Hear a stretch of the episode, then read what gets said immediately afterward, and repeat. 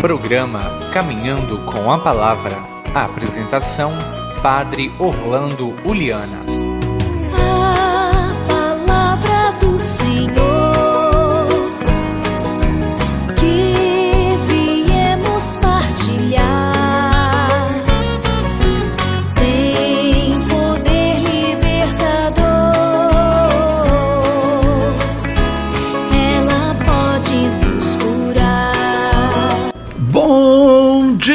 Queridos irmãos e irmãs em Cristo Jesus. Bom dia, você, querido irmão irmã da sua casa, do seu trabalho, do campo ou da cidade, perto ou longe, enfim, onde quer que esteja, indo ou vindo, estejamos unidos na presença do Senhor, como filhos e filhas de Deus, confiantes, cheios de gratidão no coração poder agradecer o dom da vida, da família, da comunidade em que pertencemos, do, tra do trabalho que temos por fazer hoje.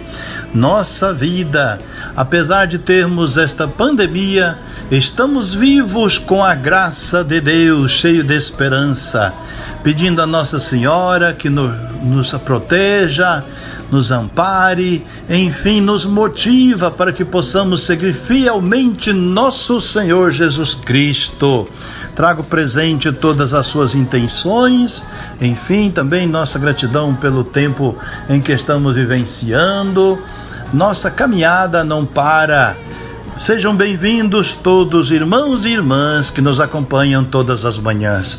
Invoquemos o Espírito Santo para que possamos ter o dom do discernimento e assim escutar, entender e viver a palavra de Deus.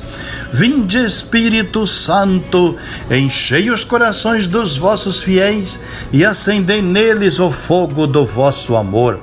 Enviai o vosso Espírito e tudo será criado e renovareis a face da terra.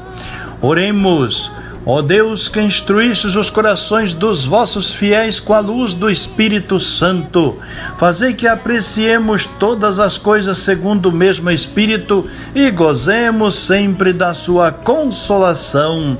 Por Cristo Senhor nosso. Amém. Deus vem falar ao eis que findou a escravidão. Vamos ouvir, Deus vai falar. Aleluia, aleluia, aleluia.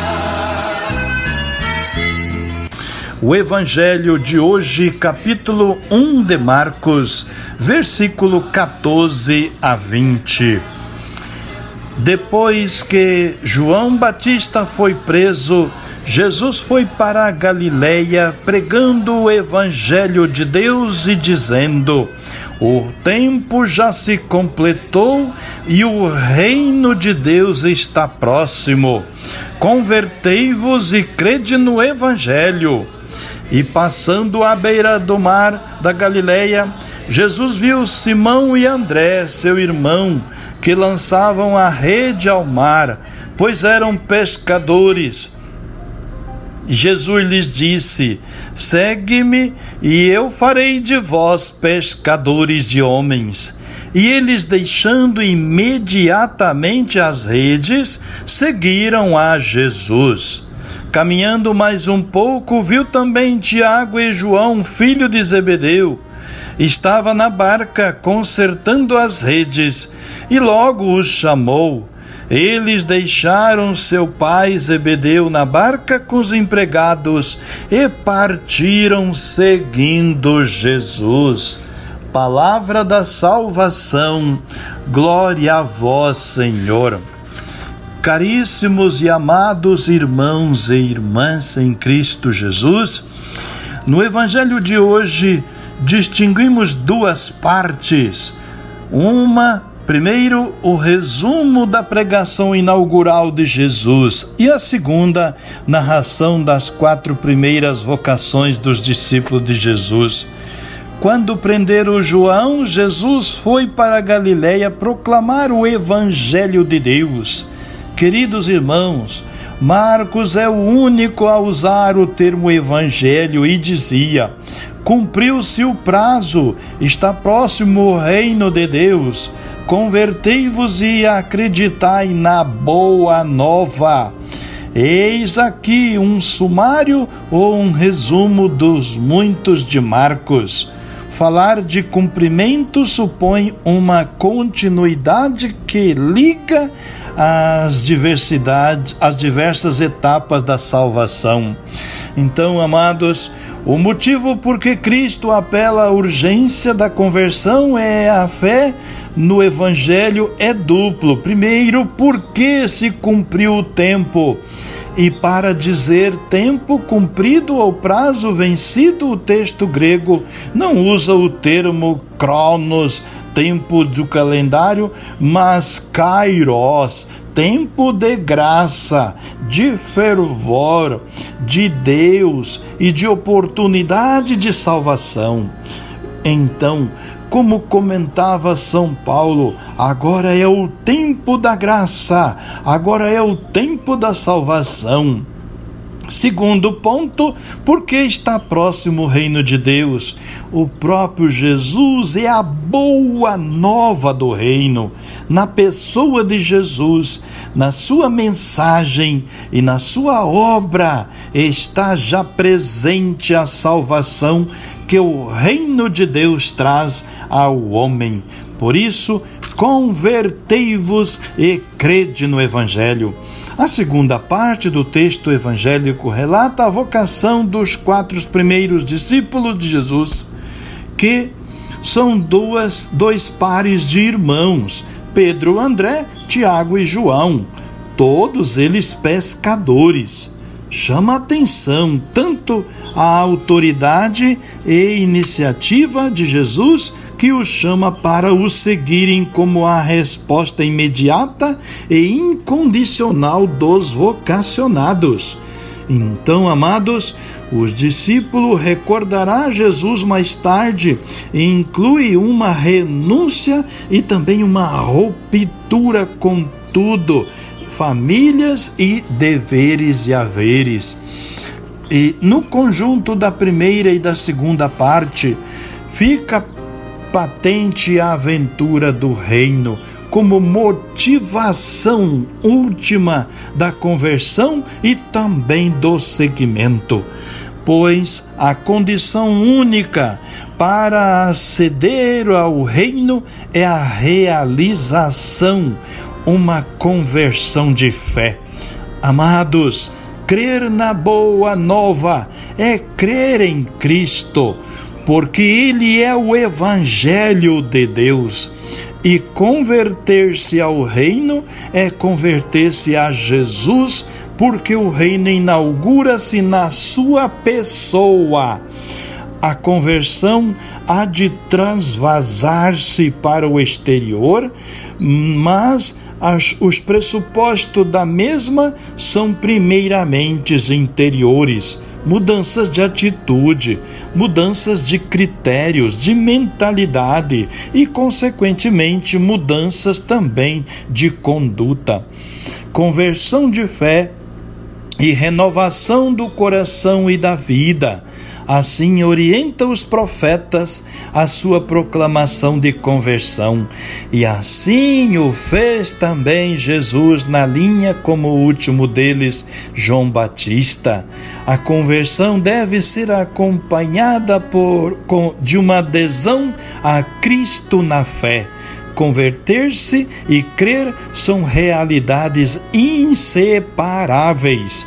Como crentes, como discípulos de Jesus, necessitamos de viver num perene estado de conversão, porque esta é a um, é uma tarefa sempre inacabada de todo o tempo para todos nós.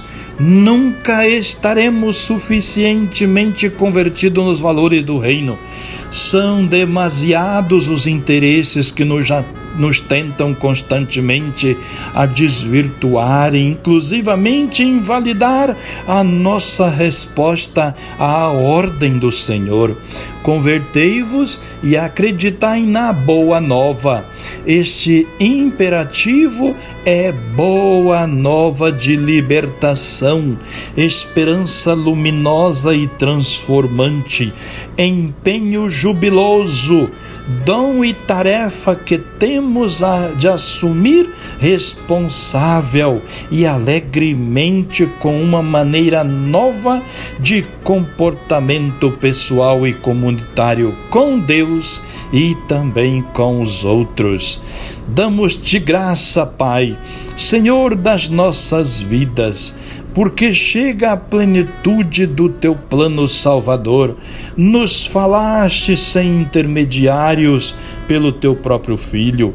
Jesus é a palavra pessoal, o reflexo da tua glória. O som da tua palavra é a boa nova do teu amor, evangelho da salvação universal e do reino.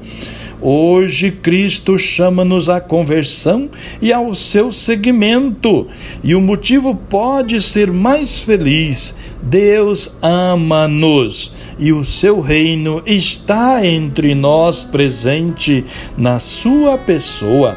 Cumpriu-se o prazo da tua ternura e misericórdia. Converte, Senhor, o nosso coração a tua chama. Amém. Pai nosso que estais nos céus, santificado seja o vosso reino. Seja feita a vossa vontade, assim na terra como no céu. O pão nosso de cada dia nos dai hoje. Perdoai-nos as nossas ofensas, assim como nós perdoamos a quem nos tenha ofendido, e não nos deixeis cair em tentação, mas livrai-nos do mal. Amém. Ave Maria, cheia de graça, o Senhor é convosco. Bendita sois vós entre as mulheres, e bendito é o fruto do vosso ventre, Jesus. Santa Maria, Mãe de Deus, rogai por nós, pecadores, agora e na hora de nossa morte. Amém. Senhor, fazei de mim um instrumento de vossa paz. Onde houver ódio, que eu leve o amor. Onde houver ofensa, que eu leve o perdão. Onde houver discórdia, que eu leve a união. Onde houver dúvida, que eu leve a fé. Onde houver erro, que eu leve a verdade. Onde houver desespero, que eu leve a esperança. Onde houver tristeza, que eu leve a alegria onde houver trevas, que eu leve a luz. Ó oh, Mestre, fazei que eu procure mais consolar que ser consolado, compreender que ser compreendido, amar que ser amado, pois é dando que se recebe, é perdoando que se é perdoado, e é morrendo que se vive para a vida eterna. Amém. O Senhor os abençoe e os guarde, hoje e sempre, em nome do Pai, Filho, Espírito Santo. Fique com Deus e um bom dia. Não importa se não vem como esperava. Orar costuma fazer bem. Orar costuma fazer bem. Orar costuma fazer bem. Você ouviu Caminhando com a Palavra, um programa da paróquia Nossa Senhora das Graças de Boa Esperança. Costuma